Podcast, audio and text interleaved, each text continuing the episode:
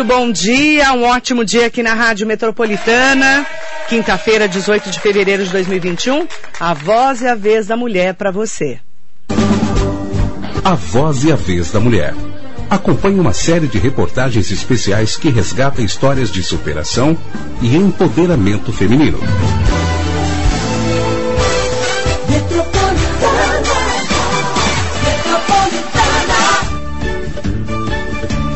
A organização SaferNet Brasil, que trabalha para a promoção e defesa dos direitos humanos na internet no país, afirmou que registrou uma alta de 109% em denúncias de crimes na internet só em 2018 turbinadas principalmente por queixas de crimes contra mulheres. As denúncias são feitas online por usuários anônimos em projeto mantido pela ONG em parceria com o Ministério Público Federal. Os três crimes mais denunciados nos últimos anos foram de pornografia infantil, seguidos por conteúdos de apologia e incitação à violência, e crimes contra a vida e violência contra mulheres ou misoginia. Este último, por sinal, foi o que apresentou maior alta.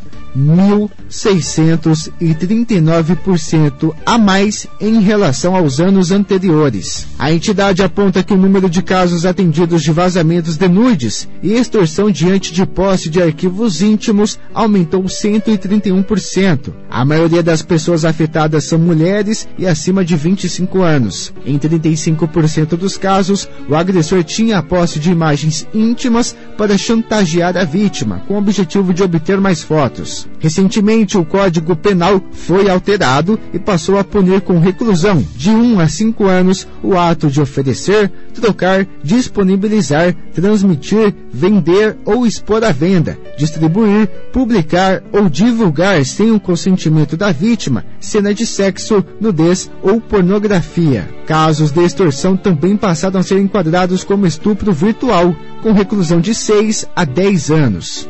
A advogada Rosana Piuricetti ressalta os cuidados que devem ser tomados nos relacionamentos virtuais. A internet está aí com avanços importantes e comodidades que nós, as mais antigas, jamais imaginaríamos. É, o uso da, das redes sociais toma conta cada vez mais do nosso tempo. Só que aí tem os prós e os contras, né? Temos que a gente tem que encontrar o equilíbrio. A gente sabe que tem coisas positivas e muito boas que vieram, que, né, é, aproximação de, de pessoas queridas que a gente não via há tanto tempo e você tem contato visual com, com essas pessoas. A gente se expressa com fotos, com textos, com vídeos que mostram os nossos sentimentos, nossos pensamentos. É, e a gente tem que encontrar um equilíbrio né, em tudo isso. Né? É, é bom, mas temos que tomar os mesmos cuidados que a gente tem na vida da gente é, com questões de segurança, né? Segurança mesmo. E ela faz o alerta também sobre os riscos de se envolver com alguém por meio das redes. É, quem de nós já não teve amizades que, que começaram nas redes sociais, são ótimas amizades, é, acho que todos nós, né? Ocorre que também existem relações superficiais que não mostram seus verdadeiros sentimentos. E aí é que mora o perigo, né? Tem pessoas que viciam, né, a utilização da, da nas redes sociais, perdendo horas que nem imagina, né, não tem nem consciência de quanto tempo está perdendo pessoas que desperdiçam energia e tempo vendo outro, a vida dos outros, né? o que os outros fazem em vez de focar na sua vida. É, a exposição exagerada nas, nas redes sociais, ela traz problemas. O que não dá o direito de ninguém de usar suas imagens de forma criminosa ou para conseguir algum proveito através de chantagem. Os relacionamentos que surgem através das redes e devem ser cautelosos, é, também a gente tem que tomar muito cuidado porque as pessoas culpabilizam sempre a vítima, né? E a gente cita aqui o caso da Elaine é, do Rio de Janeiro, que conversou durante oito meses, né, com um rapaz e depois de oito meses ela se sentiu segura para que ele fosse até a casa dela, né? É, ficou com ela e pediu para dormir. E aí aconteceu tudo aquilo que aconteceu, dele agredir violentamente, né? Ela, é, caracterizando uma tentativa de feminicídio.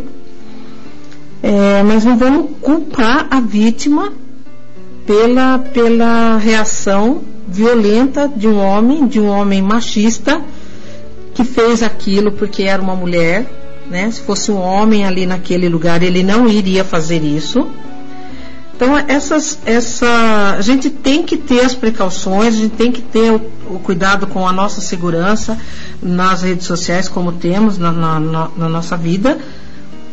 Mas o crime, ele é crime tanto aqui como lá. Então, é, essas pessoas têm que ser é, exemplarmente punidas para que isso não ocorra. É muito grave o que aconteceu, né? É, a gente não pode esquecer também que os cuidados com a internet, ela, elas devem começar pelas crianças, né? É, hoje as crianças têm fácil acesso às redes sociais e ficam vulneráveis a criminosos, né, pedófilos e eles têm práticas convincentes com as crianças, né, que, que viram alvos fáceis.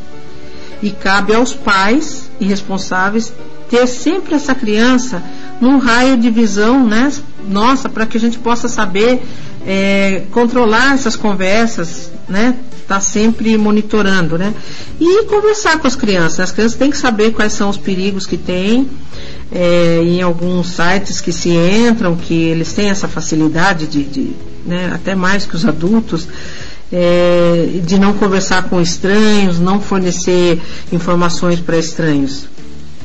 É, mas, enfim, é, existem os problemas e existem as coisas boas que a internet trouxe, que não voltam atrás mais.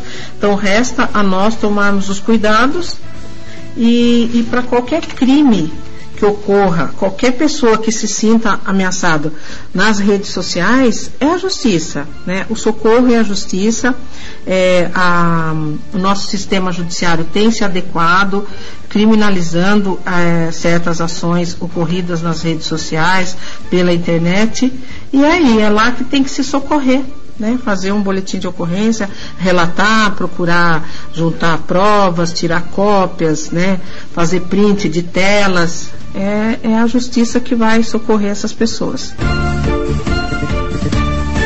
Edição de texto Victor Fabiano. Edição de áudio Hélio Júnior. A voz e a vez da mulher. Acompanhe uma série de reportagens especiais que resgata histórias de superação e empoderamento feminino.